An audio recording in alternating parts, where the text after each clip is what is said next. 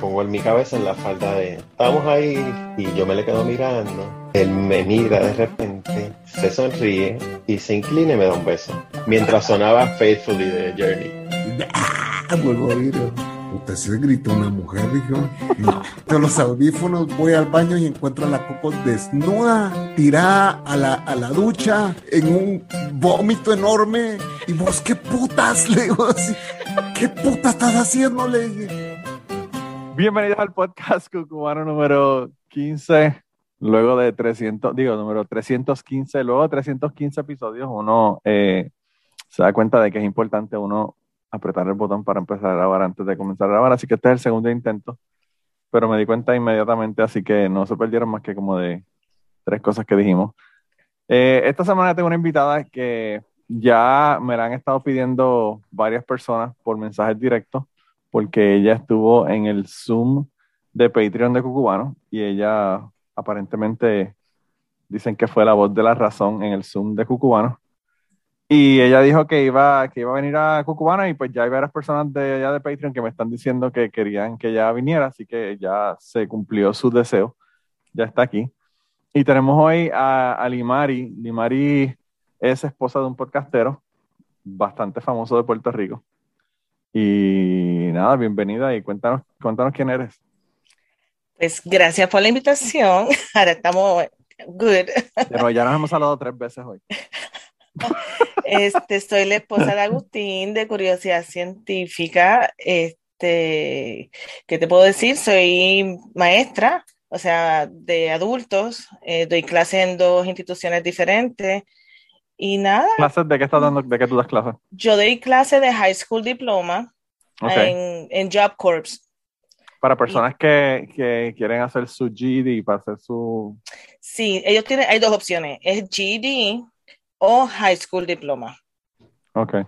Entonces, lo, sí, es diferente. Este GED tienes que tomar cinco exámenes y high school diploma son los créditos que te hacen falta y tú vas en tu propio paso para completar. Ah. Yo fíjate, no sabía que había esa opción. Yo tampoco. A mí cuando me contrataron me dijeron eso y yo como que sí, GED y ellos no, no, high school diploma. Pero está chévere porque eh, yo pienso que a veces cuando tú le dices a la persona que tienes un GED, enseguida empieza a juzgarte. y si tú le dices, I have a high school diploma, pues ya es otros 20 pesos, pues ya asumen que tú lo tomaste cuando, cuando estabas en el high school, ¿verdad? Sí, y, otra cosa es que hay muchos trabajos que discriminan, como tú, por lo que tú acabas de decir. Y también si vas para el ejército, hay muchas, hay otras ramas del ejército que no escogen el GED. La persona que tenga un GD. Sí. Sí, no sé si es porque es un poco más rápido o qué, pero, o sea, si tú cumples los requisitos y haces los exámenes, yo no entiendo cuál es la diferencia. Yo tengo un compañero de, o tenía un compañero, cuando yo daba clases de buceo en Puerto Rico, que él era, él era enfermero en el Navy. Y, y entonces él fue a California, él vive en San Diego, y él fue a California para que le dieran los exámenes para hacerse enfermero, para trabajar en un hospital. Y le dijeron que no, que si él se había hecho enfermero eh, en la milicia, que él no, no cualificaba y que no podía hacerlo. Entonces el cabrón, como es tan hijo de puta, demandó al Estado de California. Wow. Y ganó la demanda. Entonces le tuvieron que dar los exámenes y le dieron los exámenes y los pasó porque, o sea, imagínate, un enfermero que trabaja con, soldados que, que, están a punto de morir, ¿verdad? Imagínate el conocimiento que tiene que tener, pues entonces él, tú sabes, él lo que quería era que, él, que le, acreditaran todo eso que él había aprendido, ¿verdad? Y, y desde su caso en adelante, que eso fue en la década de los 90, principios de los 90, pues ya en California se permite que personas que son de la milicia puedan coger el examen para enfermero y si lo pasan, pues son enfermeros. Sí, otra cosa bien importante, todos los estados tienen unas leyes en particulares. Claro, claro. Y, tiene, y se dejan llevar por, por, ¿cómo es? por la jurisdicción y todo ese revolú de cosas. Sí. lo que pasa aquí, aquí por lo menos en Florida existe el FMLA y en Puerto Rico también, pero en otros estados eso no existe. Sí. Pues aquí eh, lo que pasa es que también hay unos estados que si están cercanos, ellos te hacen unas concesiones para que tú puedas ir de un estado al otro. Por ejemplo, aquí en, en Kentucky tú tienes que correr una licencia para ser cosmetólogo o cosmetóloga. Y, y esa licencia, pues la, tienes que coger en cada estado, pero me parece que el estado de Tennessee te acepta la licencia de Kentucky lo que hacen es que ellos te, la, te dan una, como un equivalente de una licencia de Kentucky para que tú puedas recortar el pelo y toda la pendeja allá en Kentucky, en, Tennessee. Entonces, pues a veces tienen como que una, unas concesiones especiales para los estados. Pero sí es una mierda porque los abogados es lo mismo. O sea, un abogado tiene que hacerse abogado básicamente en, todo, en todos los estados. Igual que los maestros. También, también. Y, Yo no puedo y, a nivel federal tampoco, o sea, tú eres abogado en Kentucky, no quiere decir que sea, eres abogado federal tampoco, tienes que coger el otro examen para, para la revalida federal.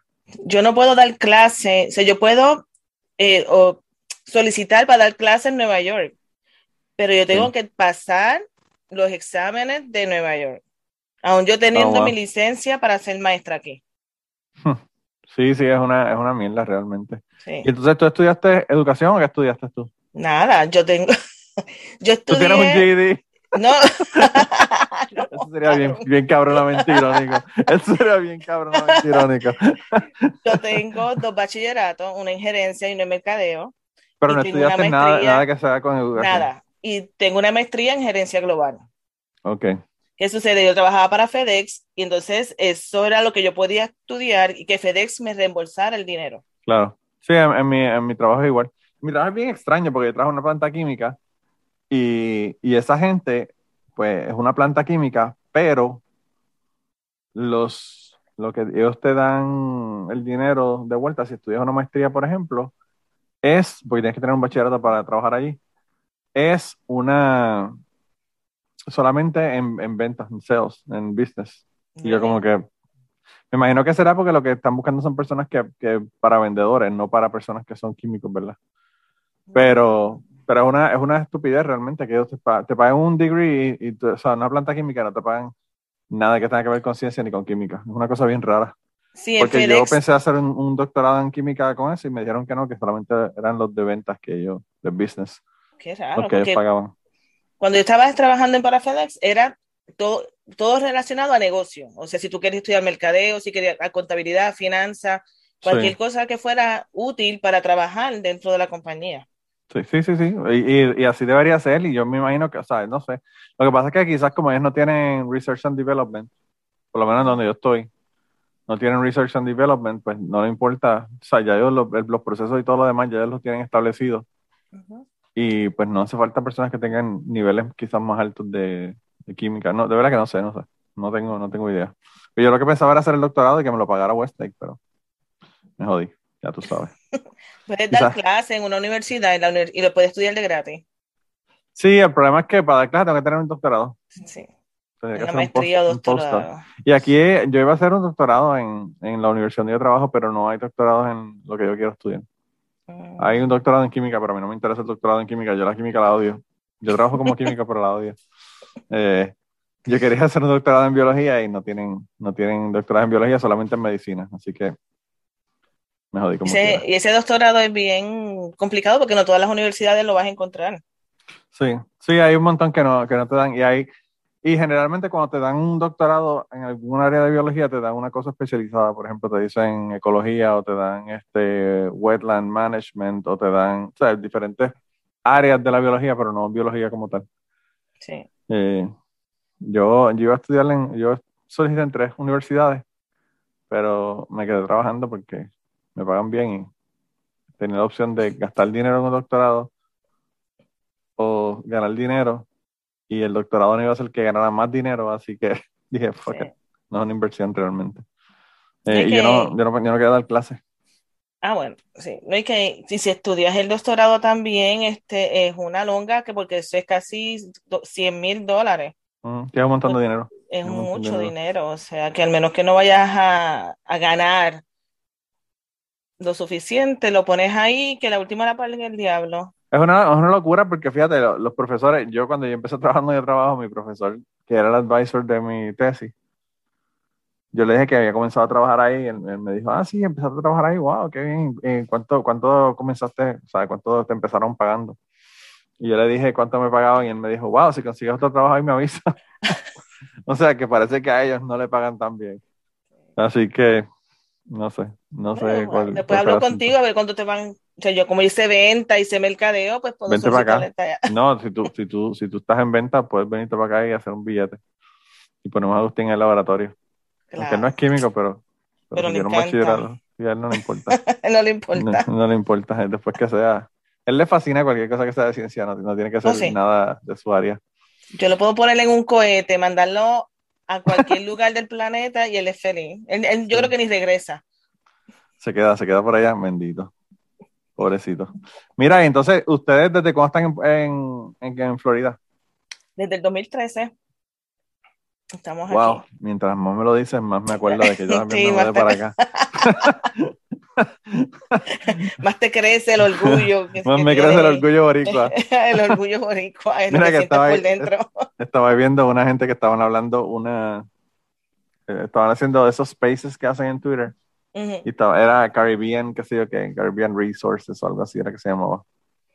Y, yo estaba escuchándolo y un montón de gente, entonces era, era como que súper tedioso porque alguien decía algo, entonces lo traducían a inglés y a francés.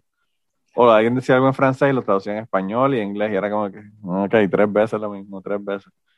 Pero, pero bien interesante porque tenía un montón de, de, gente que estaban como que buscando resources de... Había gente que estaban en las islas y había gente que estaban en los Estados Unidos y gente que está en otras partes del mundo, ¿verdad? También pero que todos eran caribeños. Y a mí, a mí esas cosas me, me sorprenden mucho porque yo estoy aquí, a mí no me importa un carajo si hablo con otro puertorriqueño, ¿no? O hablo con un caribeño. Mira, mi pana. Y, yo no sé, hay mucha gente que eso es una necesidad tan importante y yo no, no lo entiendo, de verdad. yo creo que yo estoy bien gringa. Yo... Y eso que está en Florida. estoy en Florida. Que Florida es un barrio de Puerto Rico. sí, pero eso es allá en Kissimmee, en Orlando. Es verdad que tú estás, tú estás en St. Peter. Yo estoy en St. Pete, yo estoy donde está, el teenager promedio aquí tiene como 100 años. Sí, pero se vienen a retirar para aquí. Todos los, todos los judíos, los judíos de Nueva York se mudaron para allá. Sí, sí, aquí nosotros, el vecindario de nosotros son snowbirds. Tú sabes, tú los notas, pero que te voy a explicar eso de los puertorriqueños, que nosotros fuimos a un Walmart mi hermano me llevó a un Walmart. Y él me dice, vente, que este Walmart vas a conseguir todo de las cosas boricuas, qué sé yo. Yo, pues, fine. Cuando yo llego a aquel jodido Walmart, que lo que tú escuchas es, María, ¿dónde tú estás? Y la otra pitando y la otra contestándole. y mira, y cómprame el arroz. Y yo le, yo le dije a mi hermano, me sacas de este crical ahora. te van a decir, te van a decir que, que, que odias a tu gente. No, no, no. Que odias a los, puertorriqueños. No, es que es la. A mí me encantan y todo, pero es como que esa. esa porque tú tienes que gritar, o sea, porque tienes que hacer. Porque, góndola a góndola, está cabrón. Eh, tú estás en la góndola 5 y le estás gritando a María que está en la góndola 15, o sea, no. Wow. Pero yo digo que nosotros estamos como que bien americanizados. Yo cocino de todo puertorriqueño, eso sí me gusta hablar con gente puertorriqueña, tenemos nuestras amistades que viven por allá y se pasan aquí metidos porque aquí está la playa. Sí. Pero, pues, si no tengo que salir, no salgo, si tengo que hablar inglés, hablo inglés, si no quiero, si quiero hablar español, hablo español, o sea, como que aquí es bien tranquilo. Sí. A mí estaba una muchacha, yo fui a sacarme una placa de pecho, porque todos los años nosotros nos hacemos una placa de pecho en el, en el trabajo, y fui a hacerlo ayer eso y la, muchacha estaba allí y me dice, me pregunta que dónde yo soy. Y yo como que, qué raro. Pero era una chica negra. Eh, y yo dije, de Puerto Rico. Me dice, ah, qué bien, que sí, que yo qué. Y entonces siguió, siguió hablando, me hizo la placa de pecho sé yo qué. Y me, y me, cuando terminamos de hacer la placa de pecho, me dice, yo soy de México. Me dice, todo esto es en inglés. Me dice, yo soy de México. Yo le digo, ah, sí, wow. Me dice, sí, mi hijo está saliendo con una puertorriqueña. Y tu pobrecito. y yo le dije, pobrecito, eso mismo le dije. Y me dijo, oh, I'm so sorry. Y ella, se echó a reír. Y me dice, no, la muchacha es muy buena, la muchacha es muy buena. Y yo le dije, they're boyfriend and girlfriend, just give them some time. Eso lo que yo le dije. Todavía, todavía está en el periodo de, de, de conocerse todavía, ¿no? En el honeymoon. No ha sacado las, las uñas todavía, ¿verdad? Sí, no. no. Pero, yo le digo así también a la gente. Cuando me lo que está cabrón es que la señora, la señora es fucking mexicana, le digo que soy de Puerto Rico y me sigue hablando inglés todo el tiempo. Y yo como que, Doña, pero ¿qué carajo le pasa? O sea, ¿cuál es el problema de usted? Pero bueno. yo, yo tengo mi acento todavía bien, o sea, bien marcado. Cuando yo hablo inglés, tú notas que yo tengo un acento. Y yo con mis estudiantes, imagínate, estos estudiantes que le ponen estos nombres que yo digo, pero ¿qué pensaba tu mamá y tu papá cuando te pusieron este nombre? O sea, yo no sé decir ese nombre. Y les, y les digo, you, sweetie, come here, pero hay unos nombres que yo no me, yo ni me atrevo a decirlo. Shaniqua. ¿Ah? Shaniqua. No, muchachos. Y ni hay, uno que se llama. Shaniqua es bastante normal ya dentro de, dentro de los nombres, ¿verdad? Y Juanira, por decirte Juanita, Juanita. Juanira, la Quicha. Pero imagínate, yo con este acento puertorriqueño, yo sé, echan a reír. Sí, sí, me imagino. Sí, como que está bien, just call me Q, por la primera nombre, y yo que, thank you. Yo, cuando yo daba clases aquí en la universidad, que estaba haciendo la maestría, hubo una ocasión que estaba, yo, yo puse el radio, lo puse cuando eso, cuando todavía Alfa Rock existía. Lo puse en Alfa Rock y estaba escuchando Alfa Rock. Antes de que llegaran los estudiantes, llegué como media hora antes de la clase. Y estaba organizando, era un laboratorio, estaba organizando todo lo que íbamos a usar y eso del laboratorio. Y entonces eh, estaba escuchando música y estaba obviamente el disc jockey hablando en español y toda la, la cuestión. Y apagué la pendejada y que sé yo que llegaron los estudiantes y me, me pongo a dar la clase y yo veo que los estudiantes me están mirando bien raro. Y yo decía, ¿qué pasará? Y yo miraba ahí. Y ahí es que caigo en cuenta que llevo como dos minutos dando la clase en español. Como estaba escuchando la mierda del Farrock con el disc en español, no cambié el software y estaba yo hablando. y entonces, las caras que tenían esta gente de yo estar hablando en español como por dos minutos, ellos no, no podían ni, ni, creer, o sea, no saben qué carajo es lo que estaba pasando. Yo pensaba que se había metido en la clase incorrecta. Y entonces eh, le dije, oh, I'm sorry, que sí, que sé, que, y entonces ahí le empecé, le la clase, le empecé a dar a mí me ha pasado, me ha pasado que yo estoy hablando en inglés y no sé por qué sigo en español como una loca y me miran igual. Dice, no, ellos no se atreven a decirme nada tampoco, ni me interrumpen ni nada. Y me pasa como tú, como que, pero porque no me están contestando? Si estoy haciendo una pregunta, tú sabes. Y es que estoy hablando en español como una... El jodido software, el jodido software que no cambia. Yo llevo aquí desde el 2002 y a veces el software a mí se me, se me jode así también. Es, sobre todo cuando estoy escuchando música o algo en español, podcast en español o algo, y viene alguien que entra a mi, al laboratorio. Yo trabajo solo en el laboratorio, pero mm. la gente me trae muestras y a veces llega alguien y yo le digo algo en español y como que me miran raro. Pero, pues, no sé. Entonces, eh, ¿tú conociste a Agustín en Puerto Rico o lo conociste acá? En Puerto Rico, en FedEx. Ah, porque ustedes dos trabajaban en FedEx. Sí. Ah, ok. Fue una casualidad, una loquera así, pero sí. yo, yo conocí a mi esposa también donde trabajaba. Yo trabajaba en Big Lots mientras estaba en la universidad, ella también. Y estuvimos un año saliendo, yo era jefe de ella. y nadie se, se podían votar. Nadie se enteró. Ah, pero a mí no me importa un caso. A mí me va a matar la mierda. No una mierda de tienda. Tú sabes, como que. eso es mierda. A mí, que coge cualquier otro trabajo, eso era, lo de menos. Pero, y, ya para ese momento yo estaba trabajando en la universidad también. Yo estaba, yo trabajé en la universidad dando clases y estaba trabajando también en la universidad eh, haciendo muestreo en el lago. Aquí hay una mm. estación biológica y hacía muestreo en el lago. Pero, pero tuvimos un año saliendo, tratándonos como mierda. Como mierda en el trabajo y todo el tiempo juntos en la casa, y jangueando y haciendo todo. Y nadie supo hasta que, cuando, bueno, cuando nosotros le dijimos que nos íbamos a casar, la gente hizo como que, what the fuck, ustedes no se odian. Y era de la, los buenos actores que éramos cuando estábamos trabajando juntos. Sí, bien cabrón, bien cabrón. Y nosotros fue, perdón. Sí, eso te iba a preguntar, que cómo, fue la, ¿cómo fue el asunto? Pues las oficinas de FedEx donde yo trabajaba estaban en condado. Ok. Entonces, eh, ellos, el lease se caducó, entonces se tuvieron que, nos tuvimos que mudar a Metro Office Park. Ok. Y fue un revolú porque era como toda la administración y no a una estación. Y entonces tuvieron que remodelar, este, relocalizar un montón de gente, nadie estaba contento con nosotros. Y una vez el, la, cafetería, el lunch de nosotros no estaba hecho y nos mandaron abajo a la estación. Y mindful, todo el mundo, nadie nos hablaba, todo el mundo nos, se nos miraba bien mal éramos las, las, las come mierda, nos decían. Porque ustedes eran los, que trabajaban en oficina y los de abajo eran los que estaban trabajando en los deliveries y todo lo demás. Correcto. Vaya, vaya, vaya. Y entonces un día yo veo a Agustín ahí sentado con un muchacho y yo lo miraba como que, hello, mírame, tú sabes, como que yo te conozco, no sé, como que, y él bien serio.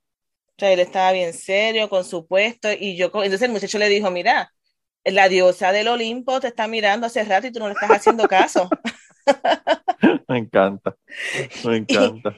Y, él así, ¿no? Y él que era, él tenía su pareja, pero en ese entonces yo me había dejado de una pareja que tenía. Yo estaba como on and off.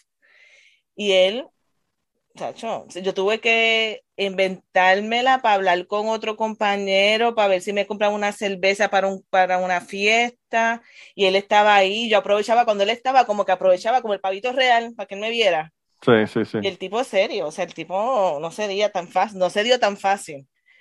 Y entonces después, o sea, poquito a poquito empezamos a hablar. Él se deja de su pareja y yo estaba on, on and off y este y en una así empezamos a salir, como quien dice. Pero mm. y como a los y casi como a los nueve meses o diez meses pues, nos casamos. Wow, qué brutal. ¿Y cuánto tiempo llevamos juntos ahora? Desde el 2000, finales del 2011. Ah, pues llevan un montón de tiempo. Y casados del 2013. Otra vez, se nos, en, se nos grandece. ya el, el, chiste solamente funciona una vez, no quiso, no quiso volver a hacer el chiste de nuevo. pero, pero sí, entonces, eh, ¿se casaron en Puerto Rico y se vinieron para acá o se casaron acá? No, en Puerto Rico. Yo fui el único normal que en mi primer matrimonio me vine para acá y después me casé, me fui a casar a Puerto Rico. No. Se fue una loquera. Una loquera y, y eso? yo no sé, mi, mi, mi, ex esposa quería casarse por la iglesia católica y tuvimos que ir a fucking Louisville, Kentucky a hacer la, sabes que tienes que coger un curso y toda esa mierda con la iglesia católica. Total, para desperdiciarla porque al año nos dejamos, un año y medio. Y, y perdió perdió el único token que tenía con la iglesia católica. Porque... ¿Y no tuvieron hijos? No, no tuve hijos con ella. Ah, bueno, pero ella puede eh, anular tu matrimonio. Porque si no tuvieron hijos, ella puede pedir un permiso, puede decir que tú nunca quisiste eh, tener hijos con ella, tú le firmas el papelito y se anula el matrimonio. Yo creo que ella, yo creo que ella tiene problemas más grandes que eso. ah, bueno, yo te estoy resolviendo el tuyo. Tiene que conseguir, bueno, no sé, la segunda vez ella se casó, yo no sé si fue por, por no puede haber sido por la católica, tiene que haber sido por un pastor. Sí. Así que ella se casó después de eso, así que tiene ese otro problema. Se divorció y yo después de, que terminemos aquí te voy a explicar el otro problema. yo no voy a hablar, es, que no puedo hacer historias de terceros, esa es la regla de Cucubano, no puedo hacer historias de terceras personas. No, pero está bien, está bien. Esas son historias, son historias de Patreon, esas son historias de Patreon, esas son las que yo vaya en Patreon. Eh, pero sí. Eh, no, no, pero nosotros lo que pasó fue que nos, nos vinimos para acá y, y nos casamos, pero nos casamos casi enseguida. Yo vine para acá en agosto y nos casamos como en enero. Enero, me parece que fue enero 5, algo así. Okay. Eh, pero nos casamos en Puerto Rico y fue un lío porque pues, tú tienes que coordinar todo, eso es una mierda. Uno tener todo cuadrado desde acá. Eh. Yo hacía destination weddings en Puerto Rico también. Y yo sé todo ese revolú. Wow, sí, es horrible, es horrible. Sí. Yo cuando me casé la segunda vez y la última, pues no me pienso divorciar y volver a casarme después. Hasta que la muerte nos separe. Sí, es que yo no sé si es porque me salen muy caros los, los, niños, ¿verdad? Que son tres, que tengo que pagar pensión. O porque está cabrón, volver a empezar, eso es horrible. Pero, pero sí, este, yo, la segunda vez lo que nosotros hicimos fue que cogimos una wedding planner y ellos nos, nos hicieron todo. Es mucho más fácil. Uno no tiene que joderse y, by the way, también, o sea, no, vivíamos en Kentucky y nos casamos en Nashville, Tennessee. Así que, hablando de volver a hacer otra locura. Otro, otra boda en donde no estamos viviendo. Pero pues, por lo menos esto más que a dos horas, ¿verdad? No, está, no hay que coger un avión. Eh, no, lo que pasó fue que nos sale muchísimo más barata. Aquí hay, aquí hay dos resorts en el lago, pero los cabrones me quieren cobrar 25 mil dólares por una boda. Y Nashville fuera súper, súper barato, en un hotel súper cabrón. La hice, la hice outdoor wedding en el 22 de diciembre.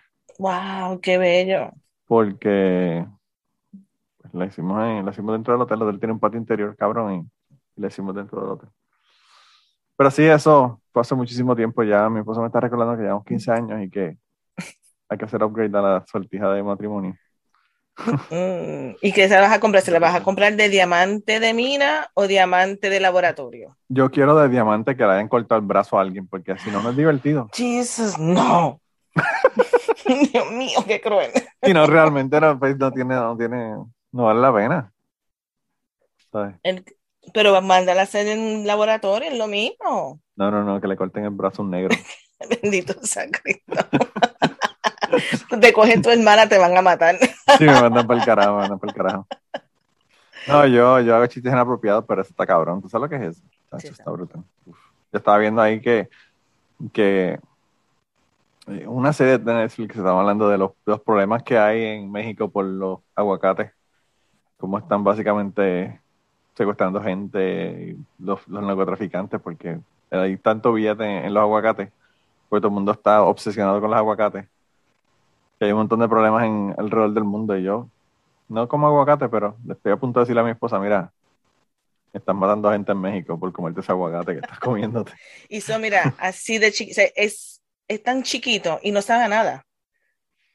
Bueno. a mí no me gusta, a mí me, yo prefiero el aguacate tradicional de Puerto Rico, de, República Dominicana, que son los que grandes, que saben como mantequilla, pero esos chiquititos, y es que el gringo le encanta eso. Pues tú sabes que, que esos chiquititos, a mí me dicen lo mismo de los aguacates de Puerto Rico. Sí. Los mexicanos. Yo, yo Catástrofe, que, que graba conmigo el podcast, el podcast Polifonía, odia los, los, los aguacates. Y ellos tienen esos aguacates grandes también, o sea, en México se consiguen, pero a ella no le gustan. Y ella quiere los pequeñitos. Y entonces, eh, también lo que pasa es que para guacamole, el que el aguacate que generalmente se usa, el tradicional, es ese pequeño. No es el aguacate de nosotros. El aguacate de nosotros es más, más como amarillo, no es, no es verde. Sí. Eh, pero pues no sé. A mí, los aguacates en mi casa ven dos árboles y por mí se perdían. Porque yo no como aguacate. No, muchacho. Me quitaron el boricua card. Uh, uh, uh. No, no. ya han dicho tantas veces que no me sorprende. Eso es como que tú no comes pasteles, como que tú no comes arroz y habichuela. No, pasteles y arroz y habichuela, tostones como eh, morcilla no como. Ay, Dios mío. Qué porico tú eres. Tú no me digas, tú no me digas, tú no me digas que tú comes morcilla. Que sí, que oh claro. qué horrible. Qué horrible. Yo como, mira, es que mi papá, que en paz descanse, mi papá tenía negocio en Puerto Rico. Mi papá tenía un restaurante en Puerto Rico, en Carolina. Ah, ok. Y él me enseñó a mí, o sea, de las manos de ese hombre, yo comía de todo porque y nos enseñó mondongo, sancocho, morcilla, gandinga, patita. Todas te las puedes quedar, todas. Todas esas, todas esas te las puedes quedar. las patitas me las como aquí en privado porque como hay que usar las manos y uno como que se ensucia mucho, pues no me gusta en un sitio a comérmela, pero me las como aquí feliz. Pero, pero ¿cuál es la, cuál es la jibarería esa? Porque las patitas no te ensucian más que unas alitas. Y yo estoy seguro que tú vas a Buffalo Wild Wings y te saltas de alita con las manos llenas de, de, de salsa, o de donde sea, pero, pero es, en el público. Sí. Eso ves. Eso, eso no, es lo, lo que pasa es que ya Agustín sabe, mira, lo que pasa es que yo no me como la alita, yo me como el mulito. Y cuando nosotros vamos a comer alitas, ¿verdad? Él se come las alitas y me deja a mí los mulitos. Mira si ese hombre es tan bueno conmigo. Ah, María. Con razón tú le soportas al que el hombre se ponga se ponga desagradable en los Zooms de Cucubano y todas las cosas. Eh, mira, pero, pero para que la gente sepa, yo, yo puse un, pedacito del clip en el, en el, en el Cucubano, eh, en el anterior. Y después me dijeron que una, una persona de Patreon me dijo que, que, después de haber escuchado ese clip, ella pensaba, pensaba que todo el mundo iba a estar gritando y peleando, ¿verdad?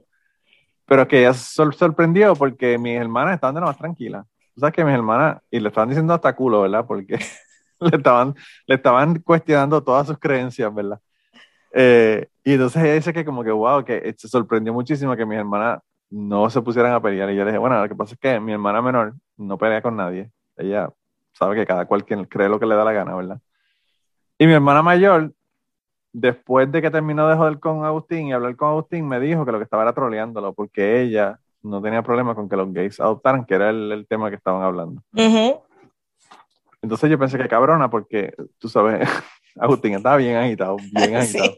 Se mandó a callar y toda la pendeja y dije, wow, este, este cabrón va a dormir con, con el perro esta noche, porque lo, van, lo van a botar de la casa, bien cabrón. Pero fíjate, yo no sé, porque eso, yo creo que esa es la primera vez que la gente se pone a, discutir en, en, el, en el Zoom. En el anterior, yo creo que en el anterior de eso fue que tuvimos a, a, un chico que era del MS-13. Y estaba todo el mundo espantado por las cosas que nos estaba diciendo, así que no, nadie. nadie miedo, la gente estaba como que... Y no, mano, las cosas que nos estaba diciendo están un poco fuertes. Y estoy jodiendo para que venga el podcast, pero pues no ha querido venir.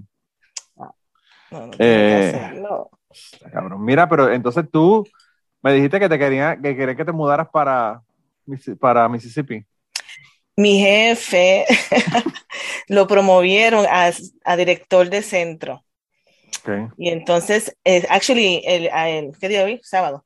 El viernes ayer mandaron una carta de un montón de posiciones en mi trabajo que cortaron, porque otra oh, compañía pues la adquirió. Y este, entonces él me lo dijo, él me dijo, ven acá, este, si yo te doy la cantidad adecuada de dinero, ¿tú pensarías relocarte, moverte para acá? Y yo, bueno, sí, pero quiero gerencia. O sea, yo no voy a dar clase. Tiene que ser una posición de gerente, con el dinero adecuado, con una casita, me tienes que mover, o sea, todos esos gastos los tienes que correr tú, yo no los voy a correr. Sí. ¿Y, ellas tienen la posibilidad de hacer eso o no? Yo no sé, yo se las tiré. Ah, bueno, no, uno tiene, claro, uno tiene que tirar, uno tiene que tirar con todo, pero, pero a veces las compañías no tienen, aunque quisieran pagarte la relocalización y todo eso. No me quedo aquí tranquila.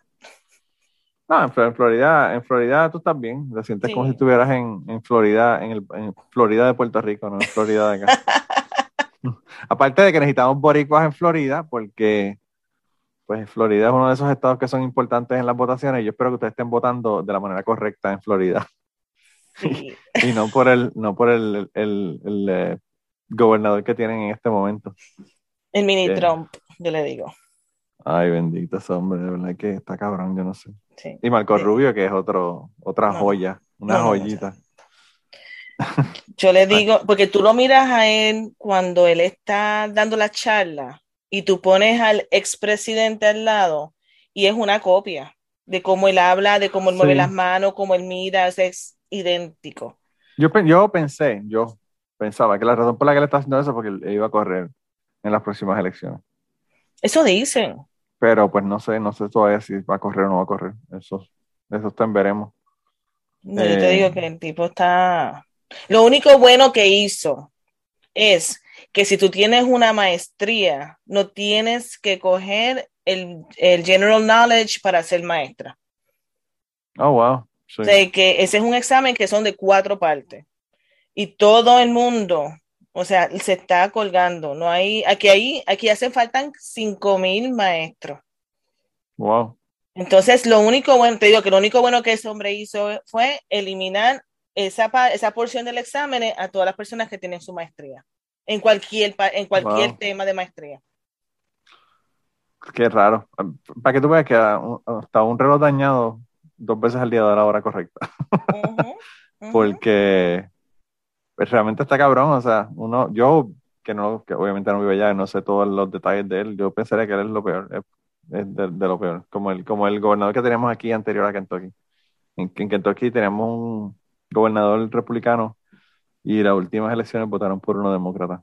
Y yo no sé qué va a pasar, porque pues las votaciones son ahora de nuevo en 2022, así que veremos a ver qué pasa, pero pero el anterior lo sacaron para el carajo y fueron los maestros los que lo sacaron para el carajo porque él eh, cortó los dineros de las pensiones y hizo unas cabronadas a los maestros y los maestros dijeron, espérate, nos vamos todos en contra de este tipo. Y se jodió. Así que, no sé, yo, yo estoy muy preocupado por las próximas elecciones. Yo te voy a ser bien sincero. Yo creo que si Donald Trump gana o corre, va a ser el candidato y si no solamente eh, eh, ah, puede ser el hijo, que el hijo es, peor, es, es peor que el papá. Yo no sé cuál de los dos es peor, literalmente. Sí, sí, esto, eso va a estar bien cabrón realmente. Quizás el hijo tenga hasta más, hasta más, este, qué sé yo, wit para saber cómo hacer las cosas. Eh, porque Donald Trump realmente, él, lo que hace es joder y decir barbaridades para que la gente hable de él. Pero él no sabe de policy, él no sabe de nada. Quizá los hijos son un poco más eh, maquiavélicos en ese sentido, en el sentido de saber qué es lo que van a hacer y cómo van a... No, y que tú vas a los rallies también, o sea, tú escuchas y todavía se están haciendo rallies, que el ah, tipo es presidente, que él está a cargo de la milicia, que él está viajando y haciendo negociaciones por todo el mundo, o sea, que lo están esperando, Q todavía existe, o sea, es como una cosa como que ustedes no piensan, o qué es lo que ustedes están pensando, o sea, yo no, yo no me explico. El fenómeno realmente a mí, o sea, yo entiendo por qué Donald Trump ganó. Y ganó porque los demócratas le dijeron deplorable a los, a los fucking republicanos y, porque, y porque los demócratas no están eh, ayudando o trabajando con la clase media, la clase trabajadora, la gente que trabaja en las plantas como yo trabajo, las personas que son unionados, toda esta gente, los, demócratas realmente en, el año 2016 no hicieron esa para, esa, para el año 2016 no hicieron esa campaña. Pero yo, yo pensaría que está bien, votaron por él porque pensaron, este tipo nos va a ayudar. Yo pensaría que después de cuatro años y que el tipo no hizo un carajo por ellos, pues que se empezaran, se empezaran a cuestionar, ¿realmente este tipo va a hacer algo por nosotros está cogiendo de pendejo? Porque eso fue lo que hizo. Y entonces, pues, yo lo, lo, que no entiendo es ahora, cómo después de haber visto los cuatro años y haber visto que él no hizo nada para la industria, que no hizo el muro que dijo que iba a hacer, que no hizo un montón de cosas que dijo que iba a hacer, pues, eh, ¿cómo esta gente todavía están dispuestas a votar por él? No entiendo. No es lo que no entiendo. Pero pero la política es aburridísima, aburridísima. Cuéntame chismes cuéntame chismes de, Agustín. ¿Qué te puedo decir de Agustín? ¿Cómo, ¿Cómo, es vivir con ese, con ese hombre? Que eso, yo pensaría que es un poco difícil, sería un poco difícil. Fíjate, yo creo que a veces la difícil soy yo, porque él es, bien, él es bien estricto, o sea, Agustín es como que tenemos que llegar temprano, tenemos que tener esto organizado. O sea, él es bien, oh, en su mente, él es bien cuadradito. Él, yo digo que, que él debía ser o abogado o ingeniero. Una de esas dos profesiones. El ingeniero hubiese estado interesante. El ingeniero hubiese estado interesante. Yo sé que el ingeniero es cuadrado al cuadrado al cuadrado y no hay margen de error. Pero esa matemática es perfecta. Y yo soy todo lo contrario, yo soy bien relax, yo llego, me quito los zapatos, o sea, como que si los tengo que recoger, los recojo hoy, si no, lo espero hasta mañana, no tengo que llegar temprano a ningún sitio, pero ¿y por qué? O sea, y yo, llego, yo, llego, temprano a los sitios, pero yo, yo, en la cuestión de la organización, yo soy bien desorganizado, porque yo siempre le digo a mi esposa, mira, los están jugando en la casa, déjalos que tiren y hagan revolú cabrón. Y si vas a recogerlo, pues lo recojo una vez al final del día, cuando ya están durmiendo. Pero mi esposa está todo el fucking día recogiendo mierdas del piso y jodiendo.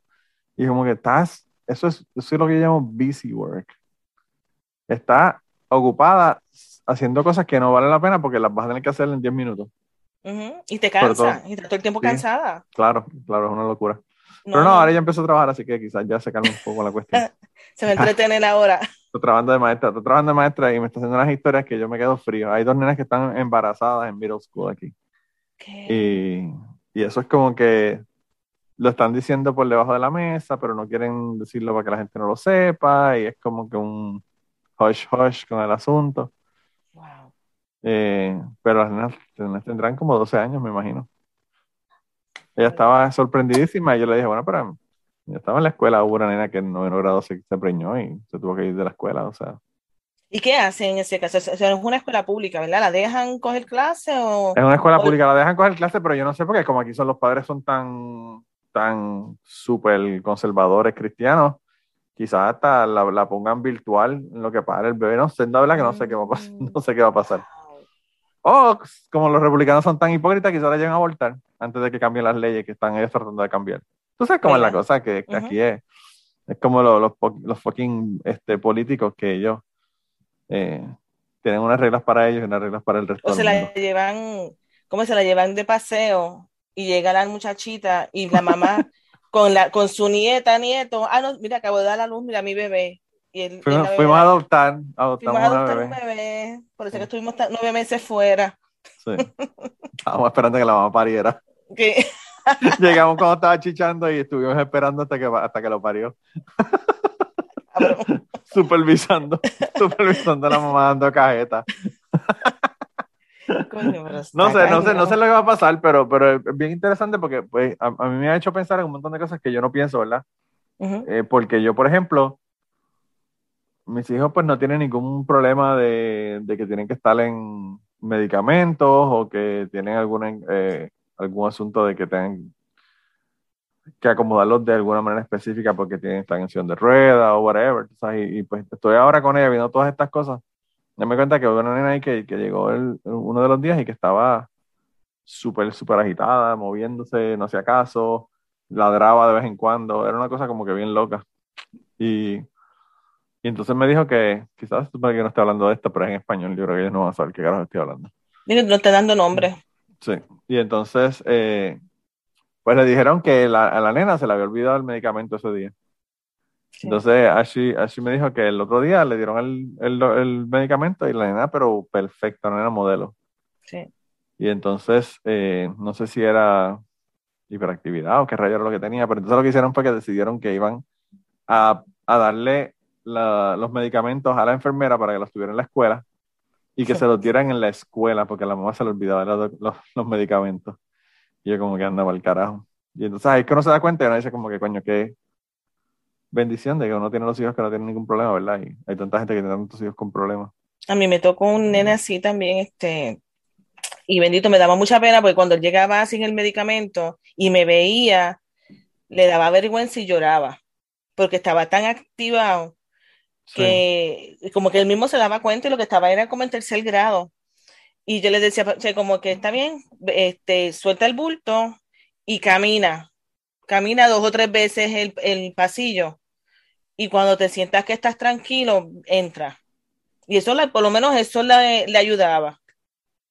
Pero, porque si lo dejaba en el salón, olvídate, hablaba hasta solo.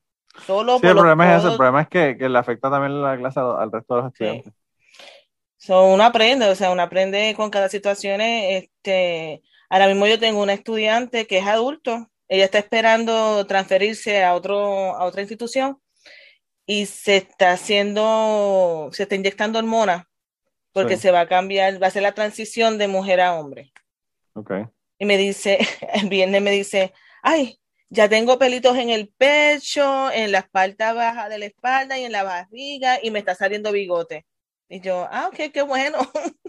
¿Cómo que qué te voy a decir? No me la enseñes, por favor, no quiero ver. No quiero que te quites la camisa. No quiero que te quites la camisa. No me enseñes nada, yo creo en ti. Wow.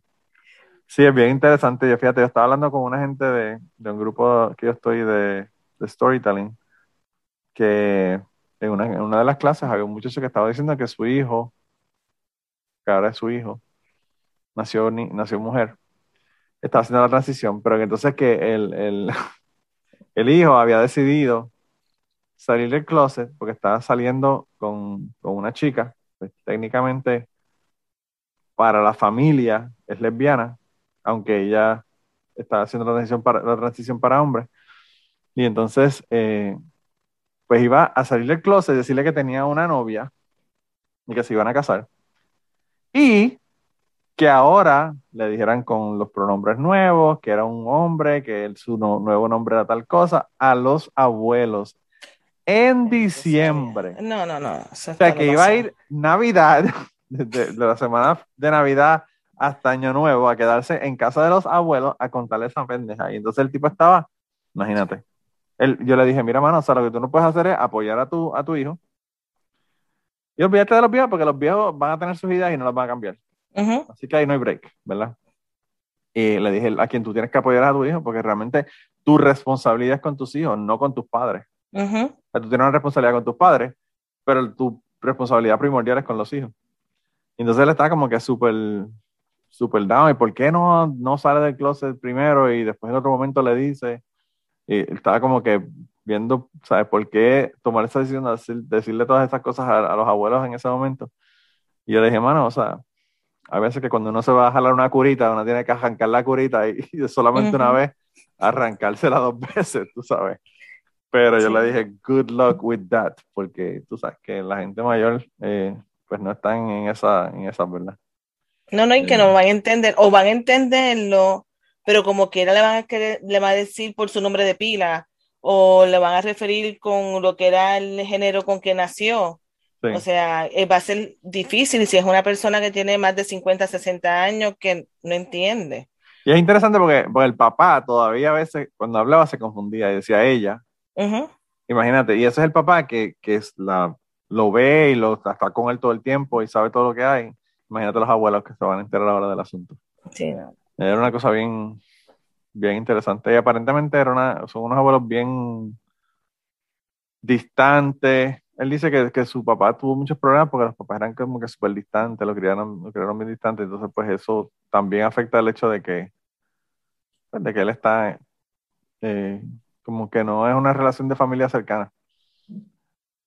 Que, y que también, y que puede también haber culpas, tú sabes, porque ah, a veces los abuelos, es que a veces los abuelos juzgan a los hijos bien fuerte y no entienden o no entienden que ellos también fueron padres en algún momento.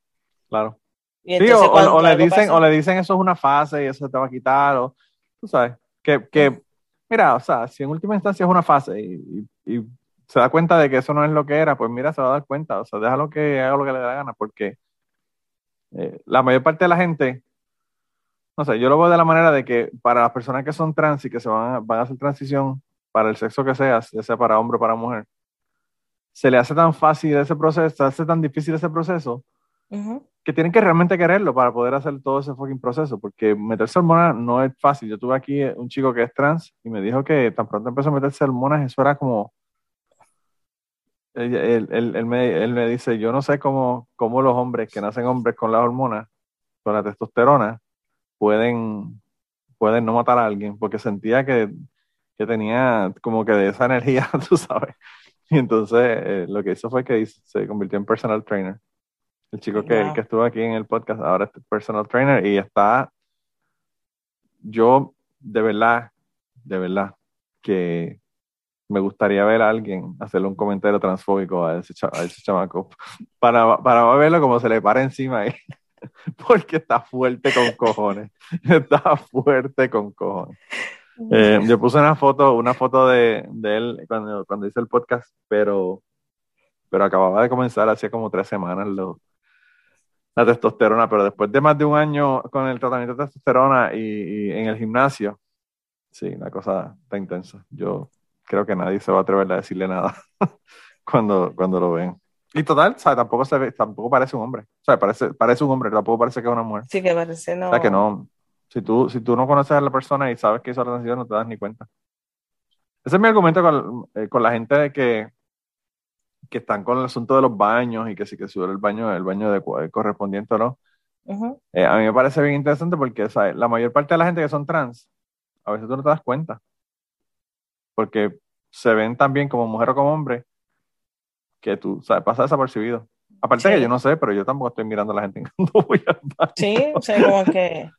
tú entras y, y, ya, ¿verdad? Pero no sé. Tú entras a hacer lo tuyo, o sea, tú no estás observando, mirando, ni chequeando a nadie, es como que tú entras y sales y sigues andando. Pero a mí me, gustaría saber qué pasaría si yo tuviera un compañero o una compañera que, que fuese trans en mi trabajo porque hay dos o tres que son difíciles en mi trabajo. Y me gustaría ver cómo reaccionarían y qué harían. Yo me imagino que quizás no dirían ni harían nada, pero pues a, a espaldas de esa persona estarían. Van a recursos humanos, van donde los jefes, van y hacen comentarios, están pendientes de todo lo que hablan y cómo dicen y lo que no dicen para entonces tirárselo en contra. Sí. Porque sí pasa. Bueno, yo, tuve que llevar a mi trabajo a un cabrón por racista. ¿Verdad? Sí. Yo lo, conté el asunto aquí, pero fue un tipo que se puso ahí, se puso a decirle simios a los negros. Y, y dijo que. Y empezó a hablar de, los, de los transexuales que van, se meten en los baños. Y entonces yo dije, no, este cabrón, hay que llevarlo a recursos humanos, esto no hay más, no hay más nada que hacer. Eh, y él le dijo, él le dijo al de recursos humanos que él no, que él no, no, sabía que eso era racista, decirle apes a los a la gente negra. Qué lindo. Y como que, mm, lo más cute, lo más cute. ¿Y tú tienes cerebro?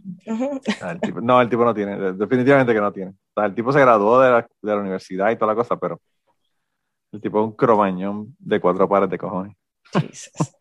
cromañón bastante, bastante heavy.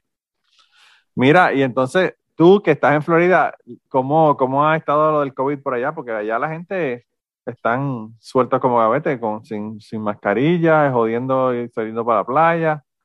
Bueno, pueden, pueden, para la playa podemos ir por el, por, por el sol, las vitaminas y qué sé yo, pero nosotros vamos a una, acuérdate, eh, donde yo vivo, el teenager el promedio tiene 100 años. Sí, sí, pero lo que pasa es que a mí lo que me preocupa, o sea, Florida en general, las leyes en, en, ningún, momento hicieron mandato de que se pusiera mascarilla a la gente, ni nada de esa mierda. Lo que pasa es que, por ejemplo, aquí en St. Pete, el alcalde de St. Pete lo hizo. Ah, o sea, que el alcalde... se lo por encima al, al, gobernador. Sí, entonces, por ejemplo, este, tú, eh, había gente que ponía su letrero, tienes que ponerte mascarilla. Nosotros siempre tenemos la de nosotros. En mi trabajo de por el día, como yo recibo fondos federales, me exigen tener la mascarilla todo el tiempo. Sí. En mi trabajo de por la noche, no me lo exigen. Pero como yo estoy entrando y saliendo, cuando yo voy al de por la noche, pues yo me la pongo como quiera, porque me da perse de, ir al de por el día y esos nenes que están ahí trancados, que no pueden salir, pegarle algo. Sí, también, eh, también tú tienes, o sea, tú estás expuesto a un montón de gente. O sea, que tampoco, o sea, tú tienes que ver también tú. ¿Tú tienes la vacuna puesta no? Sí, la Pfizer, las dos. Pero, pero aún así con la vacuna, o sea, yo lo puedo tener un breakthrough, sí. Sí. Sí, sí, sí. mi hijo le pasó. Mi hijo sí mi hijo tuvo, se inyectó la, la vacuna y estuvo, COVID, y estuvo con COVID hace como, baby, tres meses atrás. Oh, wow. Le dio como una monga fuerte. Pero cuando se hizo las pruebas salió positivo. Wow. Eso es lo que pasa, o sea, tú te, te va a dar COVID, es como si tú te vacunas contra la monga, contra la influenza, te va a dar. Lo que pasa es que no te va a dar tan fuerte o no te va a llevar a un hospital. Sí, sí, eso, eso, eso yo, lo, yo lo entiendo, o sea, pero, pero pues es una, es una mierda realmente que, que tengas la infección como quiera, ¿verdad? Eh, yo ahí, el rey puse, no, me acuerdo, no me acuerdo qué fue la que puse, pero fue algo en, en Facebook que puse de que Ay, puñado, déjame buscártelo. Esto todo eso lo voy a cortar, pero tengo que buscarlo para el porque es que yo me moría de la risa. Oh my God. A mí me cayeron hasta chinches por esa pendeja. No, lo que tú buscas es eso. Yo tengo una compañera que ya rehúsa ponerse la vacuna porque ella dice que en la vacuna hay un chip. Después dicen que la vacuna la, hicieron con embriones de bebés muertos que ella no quería tener bebés muertos en su cuerpo. Después dijo que, que eso era una mentira, que eso era para controlarnos. Y yo le dije, tu teléfono te controla, tu computadora te controla, o sea, ¿qué más control tú quieres? Eh, que cada, cada, sí, cada, cada vez me contaba algo que yo, mira, yo no quiero ni escucharte. Mira, yo lo que puse fue un tweet de un tipo que se llama Payaso Desmotivado, ¿verdad? metal underscore chaser. Y el tipo escribe, y yo puse la foto desde el tweet, ¿verdad? un griego calcula hace dos mil años la circunferencia de la Tierra con la observación y un poco de geometría. Y tú, con toda la información del mundo en tu móvil, te vuelves antivacuna, terraplanista y consumidor de leche cruda. ¡No! ¿Verdad? Entonces, una amiga mía me escribe, eh, opción de aceptar o rechazar la vacuna de COVID-13 no es ser antivacuna, es ser vaccine hesitant. Es una opción y más si no, puede, si no puedes demandar, demandar a Big Pharma hasta el 2024 por la protección de inmunidad congresional, ¿verdad? Entonces, otro amigo mío le dice, le dice dilemas, ¿verdad? Entonces yo le digo, ¿quién, ha, ¿quién está hablando de COVID? Porque en ningún momento en ese tweet dice, dice COVID, ¿verdad? Y entonces este, alguien, alguien ahí, amigo mío, dice, típica confusión, confusión del culo con la primavera. y entonces este, eh, me, escribió que es un non sequitur y yo le digo eh, que en qué parte del tweet dice COVID. Y me dice, tú eres inteligente, don't play it safe. Whatever that means. Sí, como que no te hagas el tondo, que tú sabes que lo tiraste por esa pullita. Claro. Pero, eh, claro que lo diré por eso. Pero, pero, claro, eso, eso, es parte de ser antivacunas, ¿verdad? Pero eh, no te digo, es que de verdad que la gente. No, nosotros tenemos eh, lo que te dije de la carta que recibimos ayer, de todas las posiciones que eliminaron. Dijeron que tienen hasta el primero de noviembre para llenar dos formularios. Si es que no te la puedes poner por religión, y son como 10 páginas. Y si no te la puedes poner por, eh, por, porque tu médico te dice que no te la puedes poner, 12 páginas. Y entonces tú vas a llenar eso. Y eso si no lo tienes, te votan para el carajo. Si no te votan, gracias por estar aquí, pero ya no te necesitamos. Este, y si no, cuando tú llenes eso, va a un, a un grupo de personas, ellos van a examinar las contestaciones y ellos te van a determinar si te aceptan o no te aceptan. Wow. Porque una vez más, somos contra, eh, somos contra, eh, Este, recibimos fondos federales. Sí, sí, sí, no, pero, pero yo entiendo que esto está perfecto, pero los antivacunas te van a decir que esos son nazis y que, y que están este, eh, fascistas porque están este, controlándote, haciendo, diciéndote lo que, lo que tienes que hacer, lo que no tienes que hacer. A mí, me, a mí eso me la pela porque, ¿sabes? Que, un, que una persona te exija una vacuna es como cualquier otra, que te, otra, otra, eh, cualquier otra cosa que te exija tu trabajo. Si tu trabajo te dice, tú tienes que poder levantar 50 libras, mira, puñeta, tienes que poder levantar 50 libras y no es discrimen si no puedes levantar 50 libras, ¿verdad? Porque la única razón es que estés embarazada en un momento dado y pues por ese momento no levantas las 50 libras, pero después y antes tienes que levantar las 50 libras. En mi trabajo, por ejemplo, yo no me puedo, yo no puedo tener barba. Punto porque en un momento dado que hay una emergencia, que me tengo que poner un respirador, el respirador tiene que hacer un buen sello para, no morirme, básicamente. Y entonces ellos me pueden exigir eso. Ellos te pueden exigir que hacerte una prueba de dopaje random drug test, que lo hace todo el mundo. Y, eso no entra dentro de tus derechos porque tú estás trabajando por una compañía y los requisitos de la compañía son los que la compañía dice. ¿verdad? Entonces, pues a mí lo que me, lo que me jode del asunto es que pues todavía le están dando el beneficio de que digan, mira, es por mi religión. O conseguirse un médico que le paguen lo suficiente para que diga que no se la puede poner. Todavía le están dando todos esos beneficios. Y aún así, están peleando con el asunto. Mira, no, y que dicen como que es mi derecho que Dios me dio de yo tomar una decisión. Mire, no. O sea, eso no funciona así, es como tú dices. Es una pandemia. No es que el presidente le sale de los pantalones meterte esta vacuna es una yo tengo porque yo tengo estudiantes que me lo han dicho pero ¿y por qué me están exigiendo? porque es una pandemia es Oye, hay, un caso hay un caso eh, federal me parece que de, los 20 cuando estaba el, el, eh, eh, Spanish, flu, donde hubo un precedente de que sí de que, de que le pudieron decir a la gente que incluso le pudieron le dijeron a la gente no puede salir de estas cuadras específicas de tu de tu ciudad. O sea que se pueden poner todavía más cabrones. Lo que pasa es que, pues, la gente no ha tenido eso desde 1920 y se creen que, tienen derechos en compañías privadas. Eh, y no te están votando. Te están diciendo, pues, o no haces esto, o lamentablemente te tengo que dejar. O sea, yo te estoy ofreciendo mi trabajo, o sea, tu, tu oportunidad de trabajar en la compañía. Sí. Pero si no, como tú dices, si no haces lo, lo que te, lo que dice la regla, te tienes que ir. Es como tú no vas a ir al trabajo borracho o endrogado o, o tú sabes, qué sé yo, a matar a alguien. I don't know. O sea, tú no vas a hacer eso en tu trabajo. No, y si te dicen a ti, por ejemplo, en tu trabajo no puedes entrar con una pistola. Pues mira, no puedes entrar con una pistola. Dejar en el carro. Te, te, pueden decir, ah, con amendment, mierda. No, esto es propiedad privada y no puedes entrar con una pistola, punto, así, se acabó. Yo tengo el derecho de, de reservarme como la admisión. También. Como yo tengo mi, mi, propio negocio y si yo te digo a ti, enséñame tu prueba de que tú estás vacunado para entrar a comer o a comprar, no te puedes molestar porque está mi negocio, yo pago renta.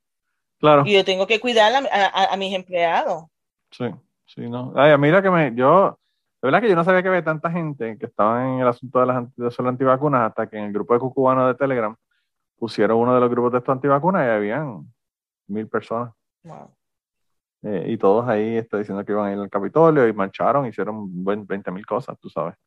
No, y, empezaron a hacer un montón de cosas que a mí me parecieron super fishy, porque decían, por ejemplo, eh, este, hoy, el trabajo de hoy es ir a clasificadosonline.com y empezar a postear, en vez de anuncios, cosas en contra de las vacunas. O sea, a joder, realmente a joder. joder. Eso mismo, a joder. Es que son cinco que son bien loud. Sí.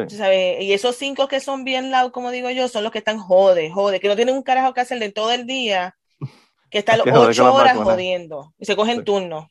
Sí. Pues así, así están la gente de los antivacunas. Y hubo un par de gente del grupo de Telegram que se metieron ahí a los antivacunas, algunos los sacaron para el carajo, pues no pudieron aguantar, no pudieron aguantar y se pusieron a discutir con ellos. Pero yo entré, pero yo dije, mano, que perdí de tiempo tan cabrón, yo me voy de esta mierda y me salí. Porque es que yo no puedo, yo no puedo bregar con gente bruta, cabrón. No, y la ciencia es ciencia, o sea, yo tuve un estudiante que yo le dije, mira, tú a los tres meses te vacunaron a los seis meses te volvieron a vacunar. A los nueve meses te vacunaron otra vez. Y casi como al año, a los dos años, volviste a vacunarte. ¿Y a los cuatro? Y, a los cuatro. Y me dice, ay, yo no me, acuerdo, yo no me acuerdo de eso, me dijo. Me dieron una ganas de meter un jinquetazo desde atrás. es como que, claro, no me acuerdo de eso. Yo le dije, ¿Te acordaste cuando te metías supositorios a los dos meses porque no podías cagar? yo le dije, ¿por qué no llamas a tu mami y pregúntale? Pregúntale si tú estás vacunado. Yo no me acuerdo de eso. Ay, yo no me acuerdo. Y yo, sí, Dios mío. te la voy a dar desde atrás. Como no te acuerdas, como no, te acuerdas no pasó. Diablo, qué clase cojones, está brutal. es que no saben, son gente que no sabe. Y es como que, Dios mío, piensa, pregunta, no sé. Yo le digo, a mí no me pregunten nada. Búscate online lugares que son buenos, los busque eh, o no busque Wikipedia, porque Wikipedia, yo puedo alterar Wikipedia. Tú buscas información y lee. Al tu research. Y tú Pero el problema, es que, el problema es que la persona que yo te digo, la persona que estaba discutiendo conmigo en, Facebook, una persona que es abogada, que es una persona inteligente que estudió, es una persona que, según ella, ha hecho un research y que ha averiguado las razones por las que no se debe poner la vacuna. Entonces, pues, lo que nosotros tenemos el problema realmente es enseñarle a los estudiantes en la escuela cómo saber qué research es un research adecuado y qué research no es un research adecuado. Porque cuando tú le preguntas las cosas, te, te ponen un tipo en YouTube hablando. O te ponen un tipo que dice que es médico, pero tú realmente verificaste que ese cabrón es médico. Y tú verificaste que la mayoría de los médicos están diciendo una cosa, porque puedes, siempre hay, puede haber un médico que te diga una cosa que no tiene nada que ver con, con, con, lo que es el consenso médico, ¿verdad? Entonces, pues tú sabes, como eh, el día que estábamos en el Zoom, que mi hermano me estaba comentando de, de una, una, amiga que es neumóloga, que estaba diciendo que, que, ella tenía una, los pacientes de ella, ella dice que prefiere, prefiere hablar con los pacientes no vacunados que con los vacunados, porque los no vacunados o se curan o se mueren. Y los vacunados aparentemente tienen un montón de cosas que le ocurren, ¿verdad? Después de, en los pulmones, que tienen problemas en los pulmones luego, después de meses, ¿verdad?, de haber tenido COVID. Y entonces, eh, yo lo que le dije a mi hermana es que tú tienes que ver realmente, número uno, que eso se lo dio el COVID. Número dos, que eso es a causa de la vacuna. Número tres, hacer un research de si realmente solamente las personas que están teniendo estos problemas son las personas que tuvieron COVID y que están vacunados saber si qué variante es, porque también hay un montón de variantes que pueden tener un montón de efectos y cosas que son diferentes. Entonces, para eso es para lo que existe el research, ¿verdad? Para uno averiguar y, y, sacar todas esas otras posibilidades y quedarse con la posibilidad que es correcta. Eh, y, eh, lo, como dicen, ¿verdad? En, ciencia, la causación no, no, perdóname, la, la correlación no, eh, no significa causación. El hecho de que dos cosas estén ocurriendo no quiere decir que una cosa está causando a la otra. Y pues eso, pues todas esas cosas hay que verlas, pero pues obviamente estamos comenzando a, entender este virus. O sea, todas estas cosas van, van a ocurrir. Eh, lo, que sabemos del virus va a cambiar, sobre todo si van cambiando y poniendo variantes nuevas. O sea que pues eh, eh, yo pienso que de la misma manera que yo no le digo a mi amiga nada sobre leyes porque yo no soy abogado pues ella yo pienso que tampoco debería ponerse a joder con los médicos, porque los médicos son médicos y eso fue lo que estudiaron, ¿verdad? Pero bueno, yo creo que con esto ya se nos está acabando el tiempo. Así que empezamos, ya hemos hablado como de mil cosas, yo no sé ni cuál va a ser el título de este, de este episodio, eh, eh, pero veremos a ver qué, qué, título le pongo después de, de, que lo escuche de nuevo. Ponte creativo. Sí, Pero mira, gracias por estar aquí en el, en el, en el podcast. Yo la pasé cabrón en ese, en ese Zoom eh, y en el anterior, ¿verdad? Aunque casi no hablaron en el anterior por, la, por el shock. Pero no solamente yo la pasé cabrón, la gente que me mandaron mensajes de que querían que viniera, parece que también la pasaron cabrón y, y les caíste súper bien porque fuiste la voz de la razón con... Yo, creo que son o masoquistas o me vieron todas las muecas que yo hice. te, vieron, te vieron que estabas a punto de meterle una bofeta a Agustín por decirte que te callara. Pobrecito, bendito. Eh, estamos hablando de él ya. Esto lo escuchará él después, ya él sí, lo va a escuchar. Te, va a empezar a, a, pasar la factura después que... no, pero gracias por la invitación y de verdad que me encanta. O sea, cualquier otra vez que quiera que esté aquí hablando contigo en confianza. Pues sí, sí, ven cuando tú quieras, esta es tu casa, realmente aquí yo, a mí no me gusta joder mucho a la gente, ¿verdad? Para que vengan, porque estar insistiendo es difícil para la gente. Ah, no, no, tú, me, tú, me, lo pides una vez, yo te digo que sí, eso es como que se lo dices ah, a la gente mío, que, que, le dije, ahora eres mi agente, me haces el booking. Ah, bueno, pues mira vaya, mira, pues entonces está bien, entonces si el, si el compañero te hace el booking, entonces cuadramos eso. Eh, porque él no, no, te quiere invitar al podcast de él. él. quiere que te inviten otra gente a los podcasts. Otra gente. Sí. Eh, pero bueno, pues nada, de verdad que a, ti gracias y a la gente que nos está escuchando, gracias por escucharnos también. Nos vemos la semana que viene. Cuídense un montón. Eh, no sé si ponga, yo no sé si ponga esto en video en Patreon, pero estoy todavía pensándolo para que vean la, la cagada de que no, de que no estaba grabando. Pero bueno. nada, gente, nos vemos. Se cuidan un montón.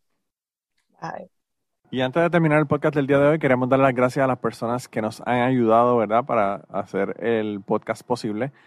Eh, la primera persona que quería agradecerles a Raúl Arnaiz, que me hizo el logo de Cucubano. Eh, Raúl Arnaiz lo consiguen en patreon.com slash Raúl Arnaiz y allá pueden ver sus trabajos. Realmente Raúl es tremendo artista. Y además de eso, la canción del podcast la canta Maida Belén con Rafi en la guitarra y Kike Domenech en el 4. Queremos darle las gracias también a ellos por permitirnos utilizar la canción para el podcast. Además de eso, a mí me consigues en patreon.com slash Manolo Matos o me consigues en Twitter como Manolo Matos y el podcast lo consigues como Cucubano Pod. Así que por allá nos puedes enviar mensajes, nos puedes decir eh, que nos quieres contar historias, te puedes autoinvitar a participar en el podcast. Siempre estamos buscando invitados nuevos que tengan historias interesantes, así que no, no dudes en llamarnos si tienes una historia que nos quieres contar. Y nada, espero que pasen una semana increíble y nos vemos prontito.